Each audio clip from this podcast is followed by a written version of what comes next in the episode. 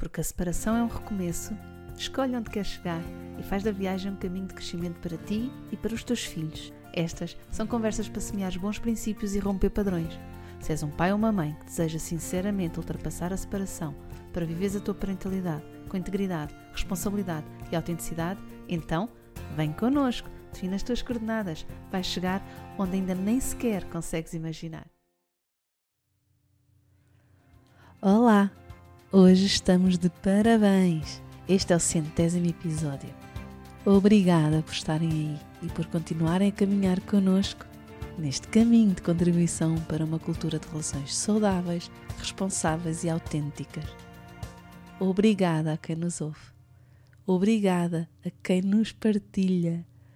Obrigada a quem se juntou a nós com o seu testemunho pessoal ou com a sua experiência profissional ou com ambas. Posso pedir-te uma prenda especial neste dia tão bom? Faz aquilo que funciona nas redes sociais para que possamos chegar a mais pessoas. Segue-nos na plataforma de podcast onde nos costumas ouvir.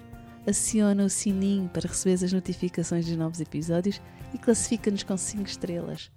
Posso contar contigo? Agora, tal como foi combinado, vou continuar a conversar com o Ricardo Martins Pereira.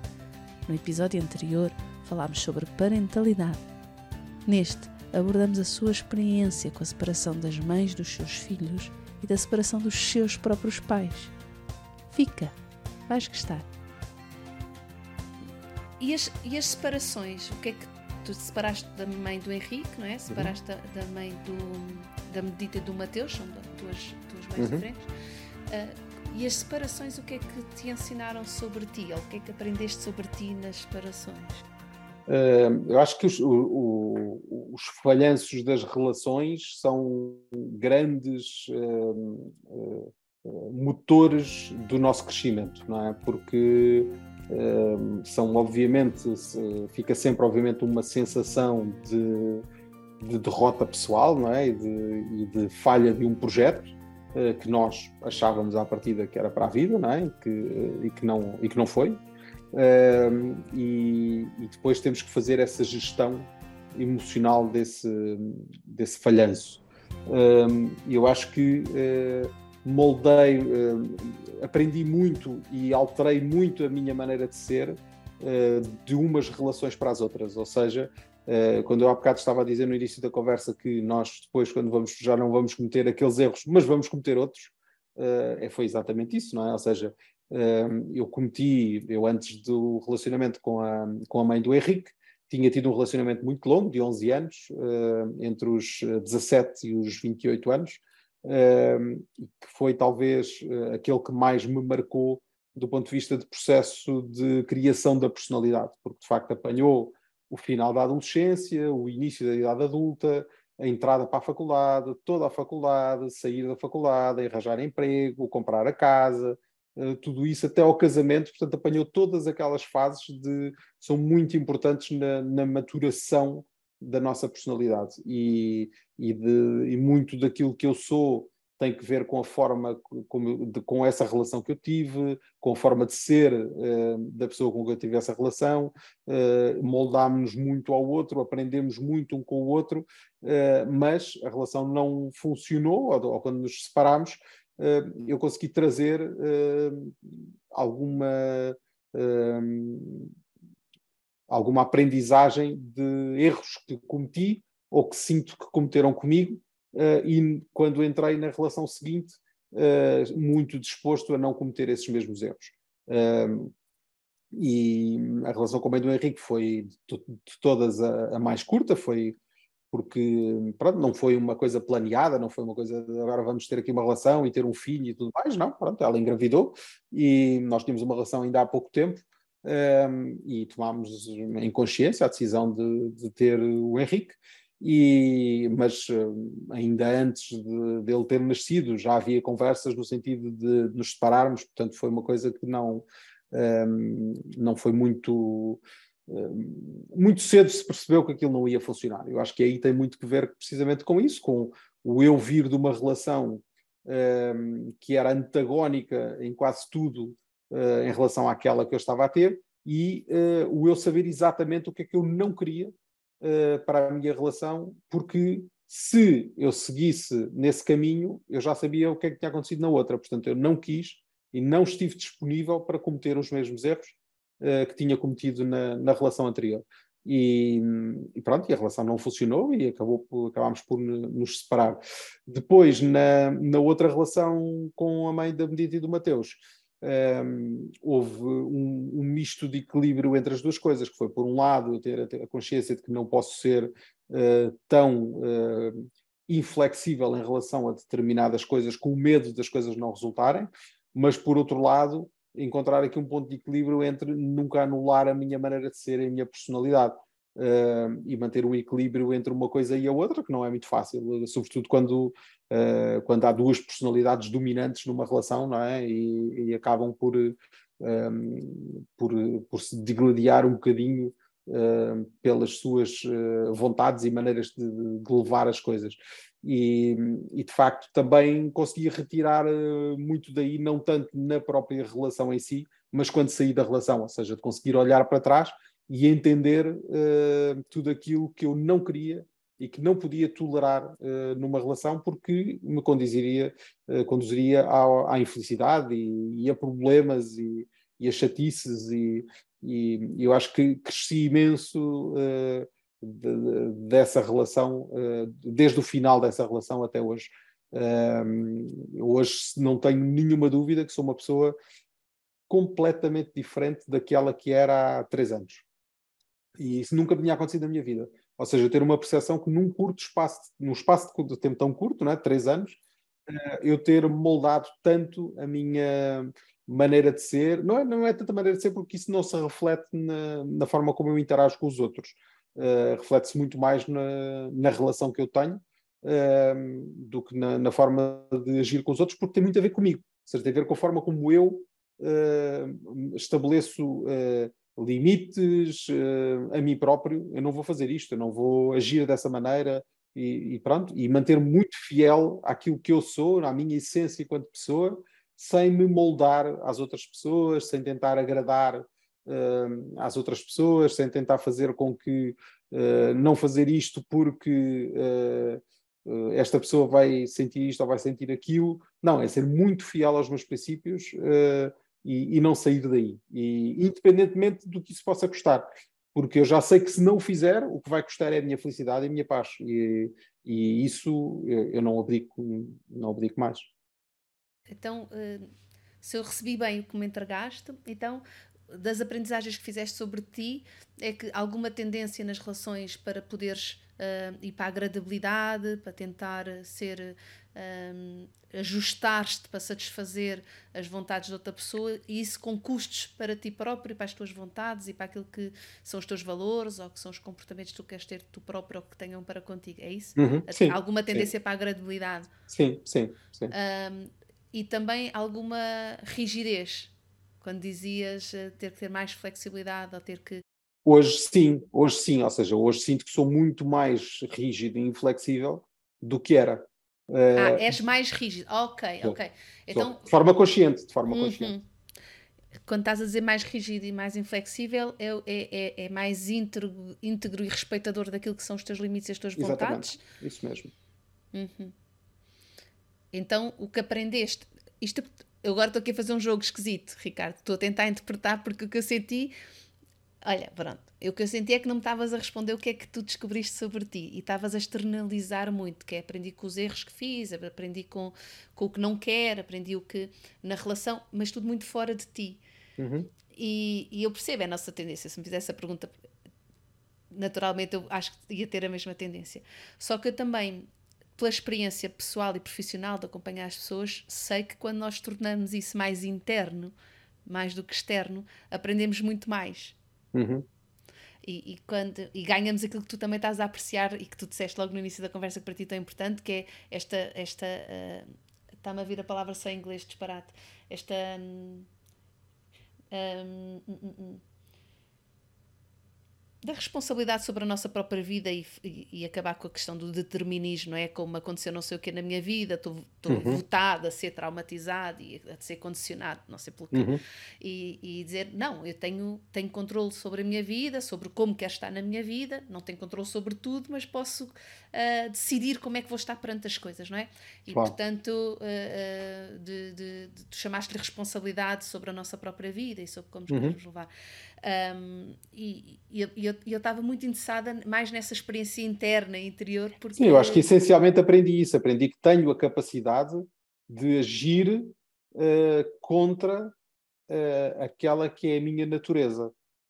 E a minha natureza muitas vezes é uh, ser demasiado altruísta, fazer as coisas de acordo com aquilo que eu sei que não vai gerar conflitos, sacrificar-me e prejudicar-me para não haver uma discussão, uh, calar-me quando achava que devia falar, e, e aprendi que não, eu consigo fazer o contrário, eu consigo contrariar essa minha tendência, consigo dizer que não quando tenho que dizer que não, consigo dizer não vou fazer isso, uh, ou vou fazer isso, uh, mesmo que a minha natureza seja o contrário. Eu achava que não era capaz, e eu acho que nas, nestas relações sucessivas aprendi sobretudo isso que afinal és capaz de fazer alguma coisa, mesmo que seja um bocadinho contra-intuitivo e contra. Uhum. Tu sentes como contra a natura.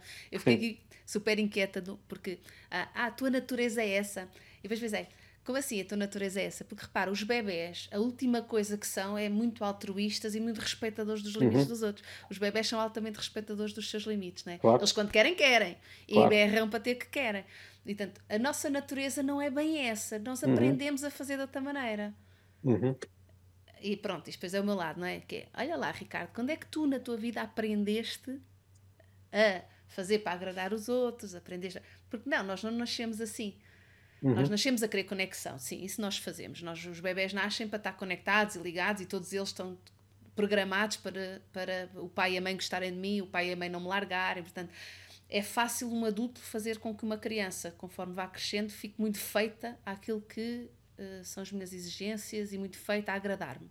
É muito fácil, basta irmos para esse mindset, é muito fácil fazer isso a uma criança. Ou quando tem alguém que tem, em relações de, de, grande diferença de poder e de dependência, fazer isso com a pessoa mais dependente, não é? É, é, é relativamente fácil. A nossa natureza, eu acho, não é bem essa, é de conexão, é de ligação, é de bem-estar aos outros, pelos outros, mas também é muito de defender os nossos limites e aquilo para nós é importante. Uma criança é espetacular a dizer eu não quero fazer isso, ou eu não quero que me faças isso, e também é espetacular a dizer o que é que quero que faças para mim. É? Mas nós depois vamos, alguns de nós vão desaprendendo a fazer isso. Claro. Porque as exigências do contexto familiar, sobretudo quando somos muito pequeninos, obrigam-nos a ter formas de agradar para assegurar a relação. Eu tenho consciência de quando é que aconteceu esse processo, não tenho consciência de quando é que aconteceu o outro. Não, porque eu sempre me lembro de mim assim e sempre ouvi histórias de mim assim. Ou seja, uhum. uh, de ser um miúdo tranquilo, pá, nunca levantar a voz uh, quando falavam, quando discutiam comigo ou quando se zangavam comigo, acatar sempre as ordens. Portanto, sempre fui um miúdo relativamente tranquilo e ouço essas histórias de quando eu tinha 5 anos e 6 anos e, portanto, já era assim nessa altura. Portanto, eu não sei exatamente quando é que se deu a minha transição do bebê autoritário para uma criança um, que procura agradar ou, ou, ser simpática, não sei. Segundo eu percebi uh, de, de, de, de, te ouvir a contar a tua própria história, tu quando eras muito pequeno houve alterações grandes na tua vida, não é? Nomeadamente a separação dos teus pais.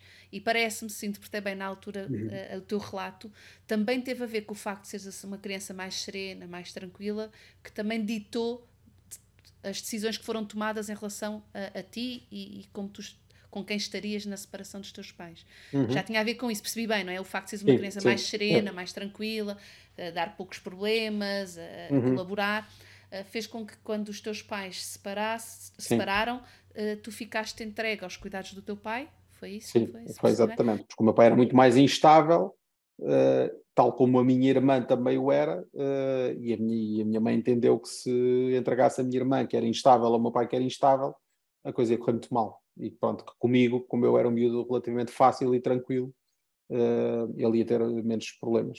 Que idade é que Quatro. Sim, quatro. E como é que tu viste essa mudança? Não me lembro, não tenho nenhuma memória deles juntos, não, não sei.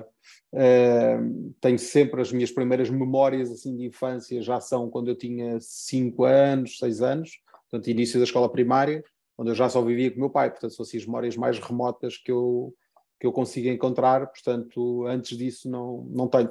Eu acho que há coisas que, que, também jogam contra mim e que se calhar há pessoas que acham, posso, podem achar estranho como é que eu não me lembro dessas coisas, que é, eu não tenho registros fotográficos da minha infância.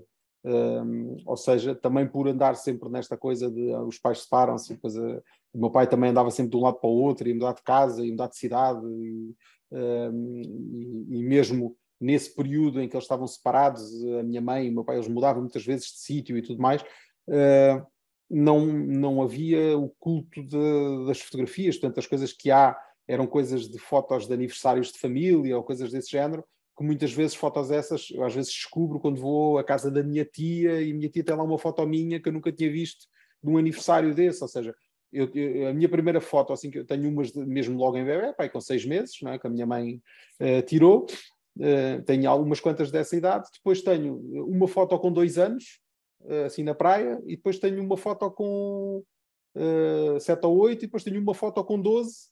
portanto, eu não tenho um, um, historial de fotos de infância que às vezes nos ajudam a nunca perdermos a memória das coisas. E, e, eu nunca tive esse auxiliar de memória, portanto. Não, não tenho nenhuma memória disso, portanto, sempre me lembro, as primeiras imagens que eu tenho assim da minha infância já eram a viver com o meu pai em, em Vila Moura na altura, quando tinha 5 anos.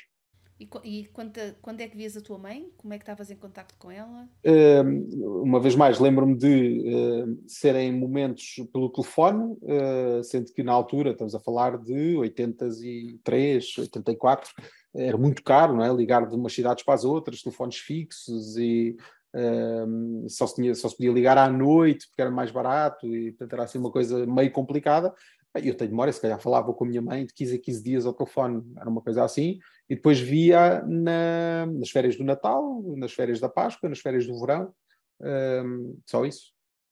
Tu não questionavas os teus pais sobre essa vossa modalidade familiar? Como tinha sido sempre a minha realidade, aquilo era a minha, era a minha realidade, é uma coisa que ainda hoje um, é uma coisa que, que, a minha mãe sofre imenso com isso, não é? ou seja, e eu tento lhe explicar, porque eu não tenho uma relação, uma vez mais, normal. Uh, quando eu digo normal, não é, não é no sentido de ser estranho ou o que quer que seja, é só não é comum, não é o mais comum entre uhum. as pessoas. Uhum. Um, eu olho para o lado e quase todas as pessoas à minha volta têm uma relação com os pais que eu não tenho, mas não tem nada a ver com a forma como. Eu não acho que eles amem mais a mãe do que eu amo a minha.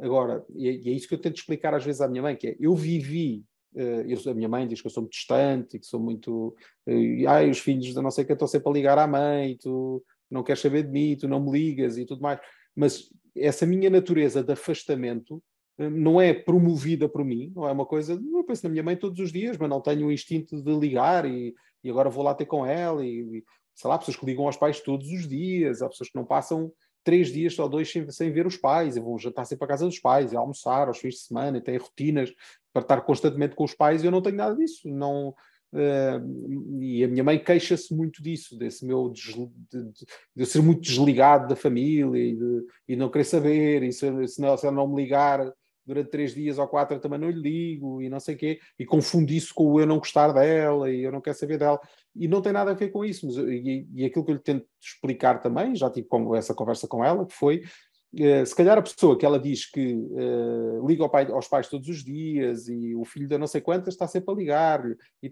essa pessoa, se calhar, desde que nasceu até o dia de hoje, ou até ter saído de casa, viveu continuadamente 25 anos em casa dos pais é? com os dois pais no ambiente familiar.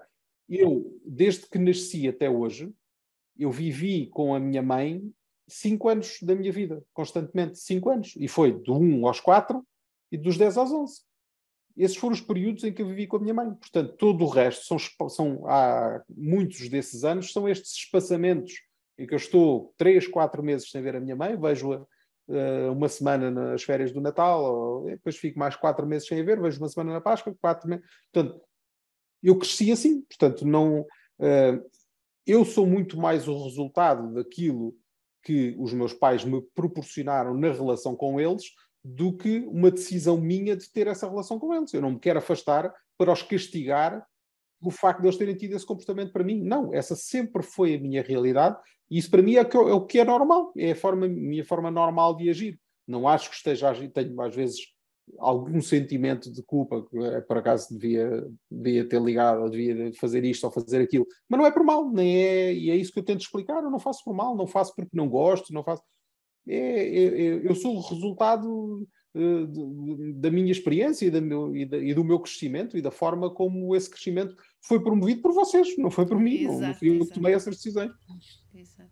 E, a, e a, a, relação também é resultado disso, não é? Claro. A vossa claro. relação. Uh, mas na, no, nas escolas, tanto com outras crianças, relacionando com outras crianças, vendo outras famílias, não te questionavas sobre isso? Eu não me questionava, eu acho que também porque, lá está, para mim era a minha realidade, e depois, durante esse, essa fase entre os 5 e os 10 anos, uh, o meu pai teve um casamento com a mãe do, de um dos meus irmãos, do Manuel, uh, que é a Raquel, com quem ainda hoje me relaciono, e, e que viveu ali comigo entre aqueles 5 e 10 anos.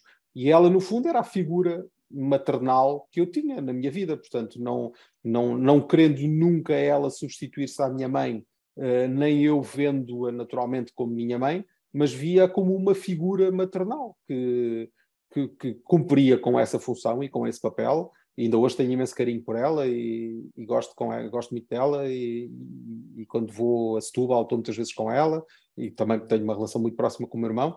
Um, e portanto acho que, é, acho que se calhar por isso isso nunca me fez sentir uh, tanto isso, mas eu próprio me questiono muitas vezes, olhando para a minha própria história acho mesmo estranho como é que não teve um impacto eh, muito mais negro e dramático em mim, porque de facto são coisas que hoje, à luz do que são os conhecimentos da psicologia uh, e da pediatria, de, da pedopsiquiatria, uh, são coisas que explicam ah, comportamentos altamente disfuncionais e, e, que eu nunca tive. E, no entanto, às vezes há situações muito menos graves do que aquelas por que eu passei, que uh, justificam comportamentos de pessoas. Ah, é normal ele ter feito isto porque lhe aconteceu isto.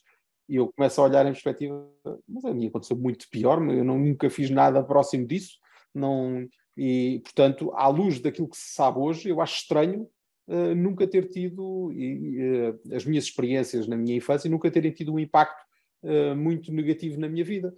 Por outro lado, o que eu acho é que me obrigaram a crescer muito depressa uh, e a ganhar uma responsabilidade anormal uh, muito rápido. E sei lá, eu imagino, eu, eu, lembro perfeitamente de andar no sexto ano, portanto eu tinha, teria 11, 12 anos, no, no sexto ano, uh, e de chegar a casa e, e não, não ter, imagina, chegar a casa às 11 da manhã, uh, não estava ninguém, eu, eu estava lá, ou o meu pai saía às 11 da manhã, eu ficava em casa, e ele depois voltava tipo às 10 e meia da noite.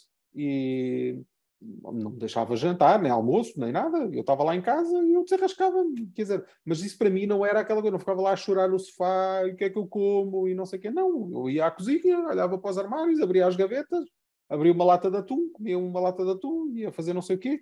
Lembro-me de cozer ovos com essa idade, não é? E fazer ovos estrelados. E pronto, ou seja, sem nunca me, ninguém me dizer, não tinha um recado do meu pai dizer, olha, faz uns ovos estrelados e faz não sei o quê. Não, era. Eu sentiste a falta, sentiste a falta desse tipo de recados? Olha, uh, Ricardo, um, um, bilhete do pai, Ricardo, fui trabalhar, ou venhas não sei quantas, ou fui. Não, uh, eu acho que hoje, por exemplo, eu hoje eu gosto muito de estar sozinho e valorizo muito uh, a mim, o meu sentimento de, de, quando estou sozinho. Nunca me sinto, ao contrário do que as pessoas, as pessoas tendem a confundir, o estar sozinho com a solidão não me sinto nada sozinho, eu estou sozinho, mas não me sinto sozinho.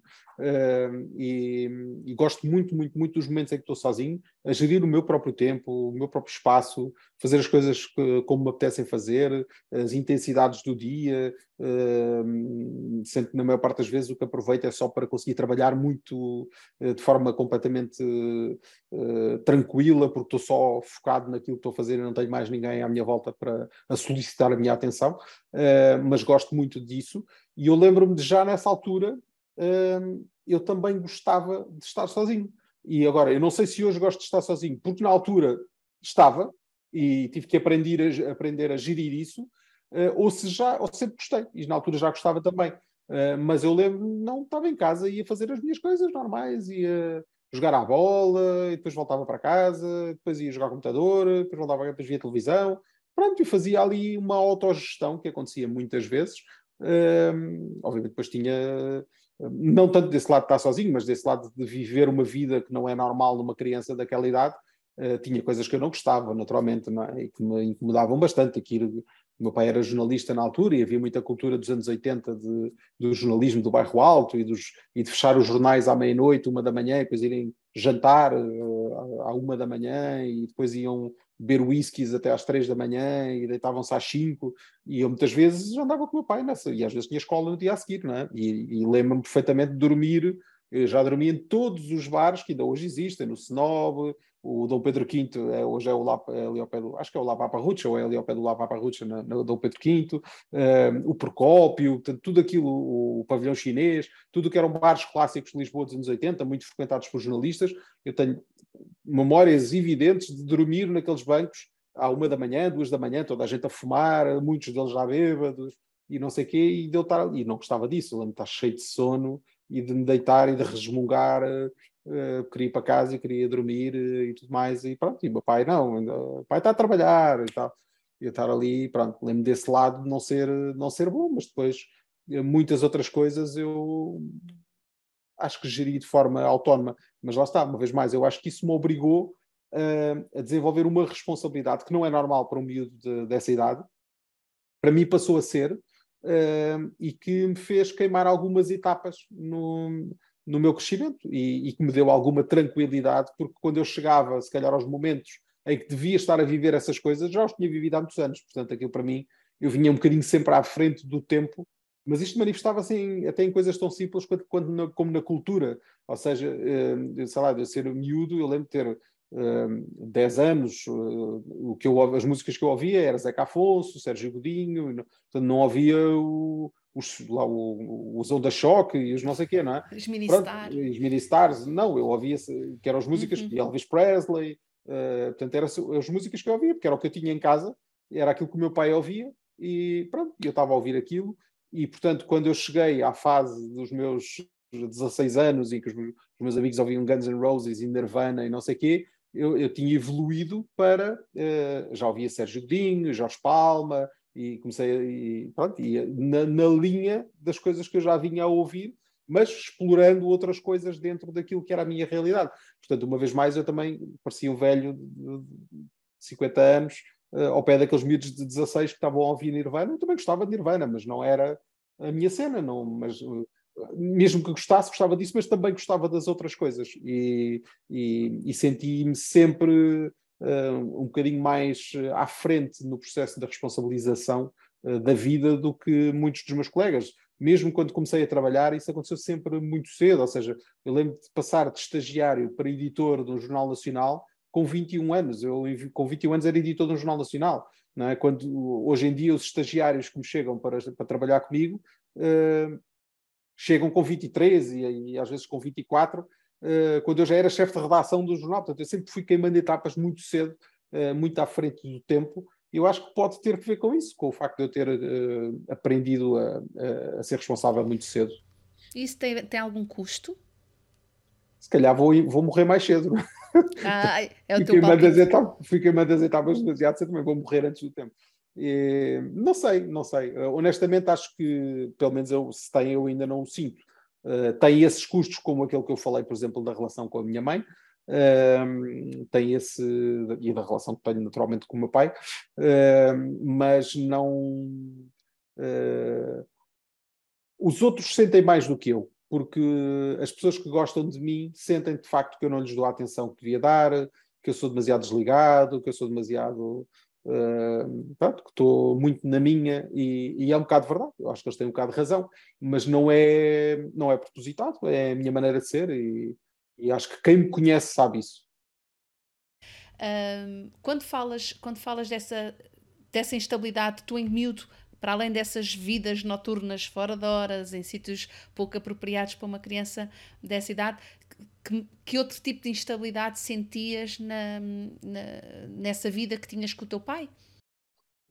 era, era muito de. que era aquilo que se calhar me custava mais, era o, facto de estar sempre a mudar de cidade. porquê? Porque fez com que eu, por exemplo, hoje eu não tenho nenhum amigo de infância. Uh, porque cada vez que eu começava a criar raízes e começava a criar um núcleo de pessoas que me eram próximas, uh, seis meses depois mudávamos de cidade. Eu mudava de escola. E, e, obviamente estamos a falar dos anos 80, não havia telemóveis, não, pronto, não, não havia redes sociais, portanto não havia forma de. E eu tinha, e sobretudo eu tinha uh, 10 anos, 11 anos, portanto eu não tinha autonomia nem dinheiro para de repente, começar a chamar e a ligar para casa uh, de outros miúdos de 10 anos, não havia sequer essa, essa cultura. Uh, portanto, e acho que isso foi, era aquilo que me gostava mais, que era perder uh, as raízes que estava a começar a construir e as coisas que me eram próximas. Há uma, uma história que me marca muito ainda hoje e, e não há nenhum momento em que eu passe naquele sítio em que eu não me lembro disso, nenhum, que é um sítio em Lisboa, um, tem que ver uma vez, eu, eu, como nós andávamos sempre a mudar de sítio, eu tinha uma mala uh, onde uh, carregava, eu nunca tive brinquedos, por exemplo, uh, porque, precisamente por isso, ou seja, quando nós estávamos sempre a fazer mudanças, eu não tinha, as, as minhas coisas desapareciam, ou, ou, não sei se não eram levadas, ou não sei, mas eu sei que começava sempre do zero e, e nunca tinha assim as minhas coisas. A única coisa que eu tinha e que preservava com grande, uh, quase com a vida, eram os meus livros de, do Lucky Luke. Eu era, uh, adorava os livros do Lucky Luke e fazia coleção de todos e tudo mais. Eu tinha uma mala onde guardava os livros todos. Eu andava uma mala com rodinhas e então eu andava sempre, metia, e eram muitos, era pesado, não eram é? 70 livros ou 60 e tal livros uh, de banda desenhada. E então eu andava sempre com a mala, e sempre nós, eu levava a minha mala, uma mala de roupa e uma mala com os meus livros, e, e andava sempre com aquilo. E eu lembro uma vez, numa desses processos quaisquer de mudança, nós estivemos num hotel em Lisboa durante, sei lá, uma semana, duas semanas, não sei, um hotel ali ao pé do Marquês de Pombal, e, e, e um dia uh, nós saímos do hotel, uh, metemos no carro e, e fomos embora. E, eu reparei, tenho com o meu pai que não estávamos a que estávamos a ir embora mesmo. E eu disse, mas onde é que está a minha mala? Ah, depois o, o pai vai lá buscar ao hotel e não sei o que dizer mais e tal. E eu disse, não, mas eu quero levar uh, os meus livros, estão lá os meus livros todos e não sei o quê. Ah, não sei o quê, não te preocupes que nós depois vamos levar isso. Uh, depois eu, eu logo resolvo. Está bem.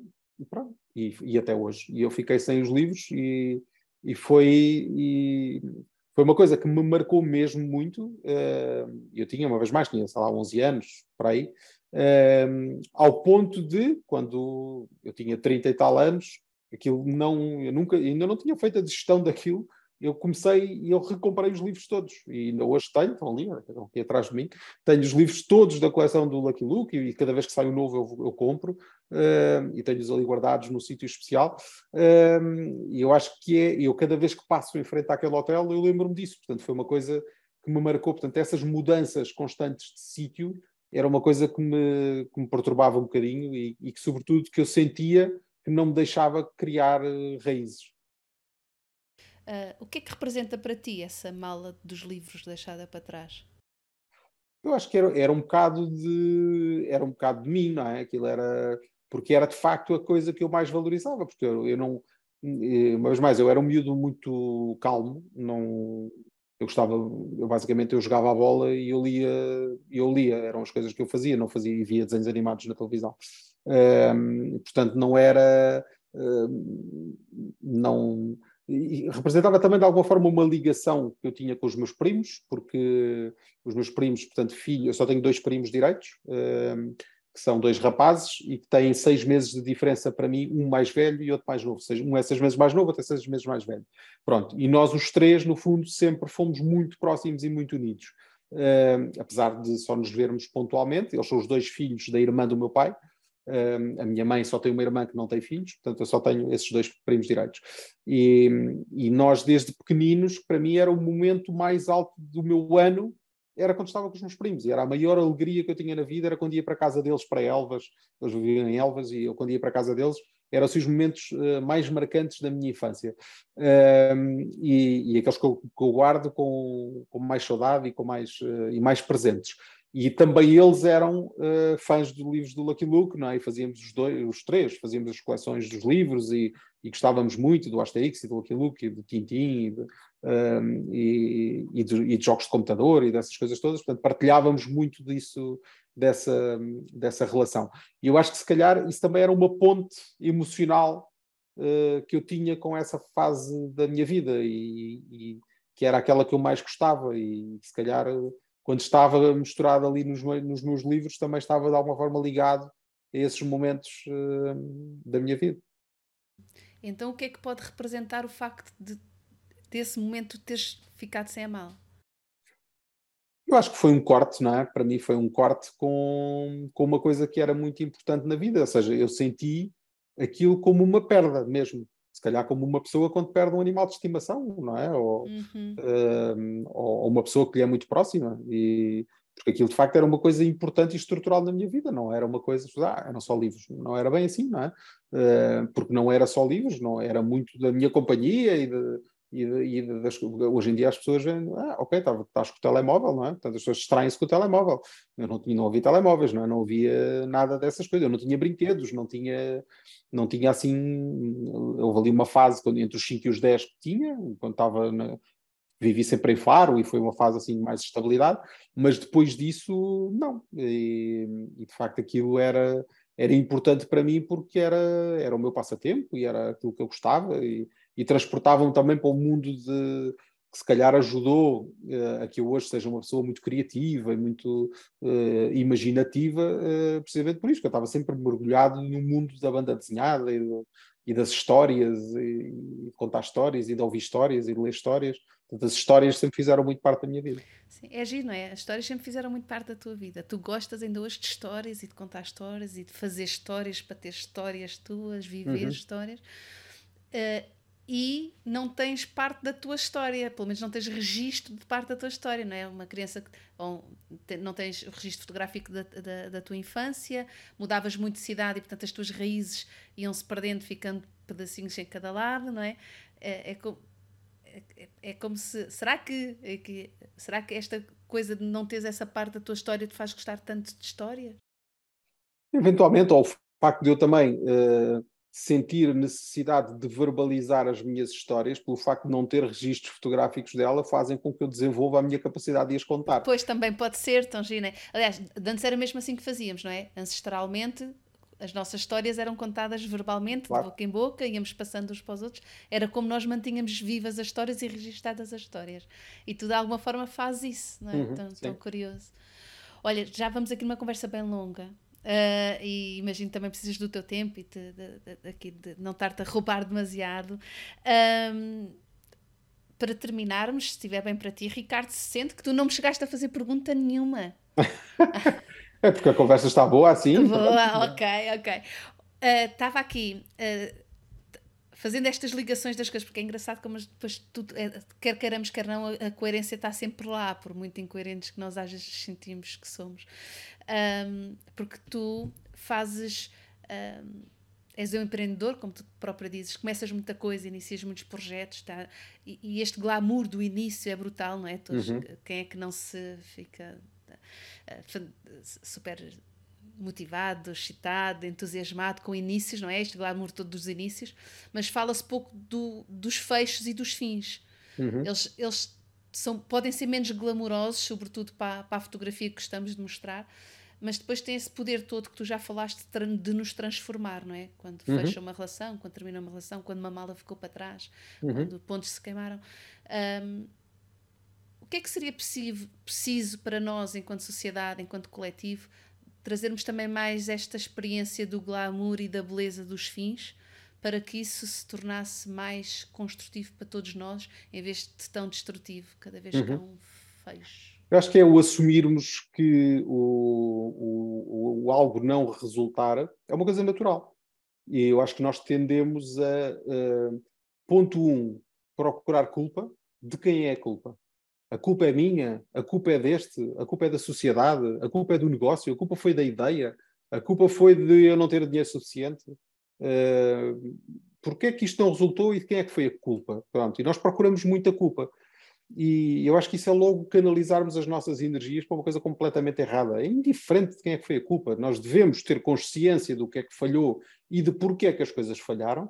Andarmos atrás de uma caça às bruxas de quem é que foi o culpado do erro é só estarmos a desfocar daquilo que é importante. E aquilo que é importante é bora lá fazer outra vez, bora lá tentar outra coisa, de outra maneira, eh, outra ideia, o que quer que seja.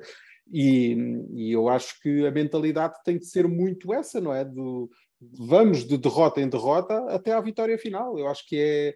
Um, ehm, e, e, de facto as pessoas falham muito, falam muito pouco de, dos seus fracassos e de como as coisas correm mal. Uh, eu próprio não, não falo, também não pergunto, não tenho nenhum problema sobre isso, não é? De, já fiz muita coisa que não correu bem, que não correu como eu queria, uh, muitas coisas que falharam, mas eu sou conhecido pelas coisas que resultaram, pelas coisas que correram bem. E, e, acho que acaba por ser isso que fica. No entanto, aquilo que é mais importante para mim e aquilo que eu mais valorizo de tudo é que as pessoas me reconheçam por aquilo que eu sou e por aquilo que eu fui no trato com elas.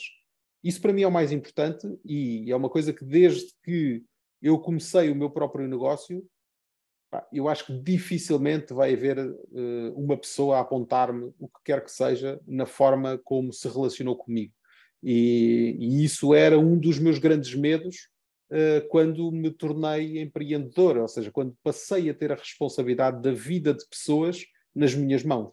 Pessoas com filhos, não é? Que eu tinha que pagar o salário e que dependiam desse salário para viver e para sustentar-se a elas e aos filhos e às famílias.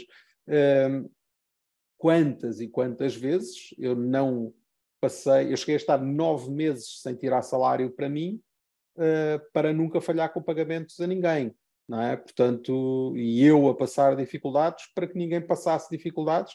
No entanto, eu nunca falo sobre isso, nem nunca falei sobre isso. Eu lembro-me, sei lá, eu, eu quando decidi em 2020, janeiro de 2020, comprar a totalidade da minha empresa ao meu sócio e ficar eu 100% de responsabilidade de, da minha empresa, aquilo era uma incógnita absoluta. Eu não fazia ideia se no mês seguinte uh, eu ia conseguir ter capacidade para o negócio resultar ou não. Uh, eu não fazia ideia. Eu tive uma conversa com as pessoas todas que trabalhavam comigo e, e disse-lhes: temos dois caminhos. Ou isto acaba e, e, e pronto, pá, e olha, foi bom enquanto durou, ou eu vou arriscar, que é isso que eu quero fazer, vou ficar eu 100% dono do negócio, pá, e vocês vêm comigo ou não, e, e fica nas vossas mãos, vocês decidem. Pá, e toda a gente disse, Ricardo, confiamos 100% em ti, é, vamos embora, estamos nisto juntos. Eu fiz uh, o negócio, acertei as contas todas, tudo, não sei o quê e eu lembro perfeitamente deste dia, foi para aí dia 2 ou 3 de janeiro de 2020, eu tinha 127 euros na conta, uh, tinha zero nas minhas poupanças e tinha uma folha salarial de mais de 10 mil euros para pagar no final de janeiro. Uh, e tinha uma perspectiva de ir buscar rendimentos a partir de abril, maio. Uh, e eu pá, e arrisquei, e até hoje falhei um mês no, nos salários em março, ou seja, depois fui buscando adiantamentos de coisas que tinha que receber e tudo mais, pá, e tentando nunca falhar os pagamentos, e consegui pagar em janeiro, consegui pagar em fevereiro, e, e em março, não consegui pagar em abril, uh, e disse às pessoas, uh, não, pá, peço-vos imensa desculpa, eu não tenho dinheiro para vos pagar este mês, uh, mas conto ter no final do próximo, eu acho que já vamos ter, uh, já vou ter condições, porque era no momento em que estavam, em, em, que ia começar a receber o dinheiro das faturações de janeiro, portanto, e do que estava para trás, porque era sempre a 90 dias uh, ou, ou a 120 que, que me pagavam, e eu disse, pá, mas em janeiro, em, em maio, à partida já vai cair o dinheiro, não sei o quê, portanto, à partida eu consigo pagar eh, não só o mês de janeiro, como o que não vos paguei agora. Pá, mas uh, peço imensa desculpa, é o que é, vocês sabem como é que as coisas estão a ser, está a ser uma luta, e de facto, no final de. No, ainda a meio de, de, maio, eu paguei o, o abril, portanto, na verdade foram para aí 20 dias de atraso, uh, e no final de maio já consegui pagar o maio, e até hoje nunca mais falhei. E, portanto, eu sei o que é a angústia disso, não é? São dias sem dormir, são, uh, são noites em claro, é, são preocupações uh, constantes, isto no meio de uma série de outras coisas a acontecer na minha vida, e a começar uma pandemia pelo meio, uh, sem nós fazermos ideia do que é que aquilo ia dar, não é? Portanto, isto foi tudo três meses antes da pandemia, portanto foi... Isso é tudo tão de líder, tão de liderança. Tu conheces o Simon Sinek? Sim. Sinek. Ele diz, ele diz muito, o, uh, diz, aliás, tem um livro que é mesmo o título, não é? De, de, de Leaders uh, Eat Last. Uhum. Sim, é, mas eu, eu acredito muito nesse. Eu também não acho que haja um modelo de liderança ideal, nem correto. Acho que há vários, cada um tem o seu. Acho que há muitos que são incorretos e, e que eu acho que não há nenhuma pessoa que se identifique com aquele modelo de liderança que não a própria pessoa que exerce essa liderança. Eu acho que isso não se chama bem liderança, tem outro nome, Ricardo. É, sim, é, pronto, é mandar, não é? Ou, ou, ou ser ditador.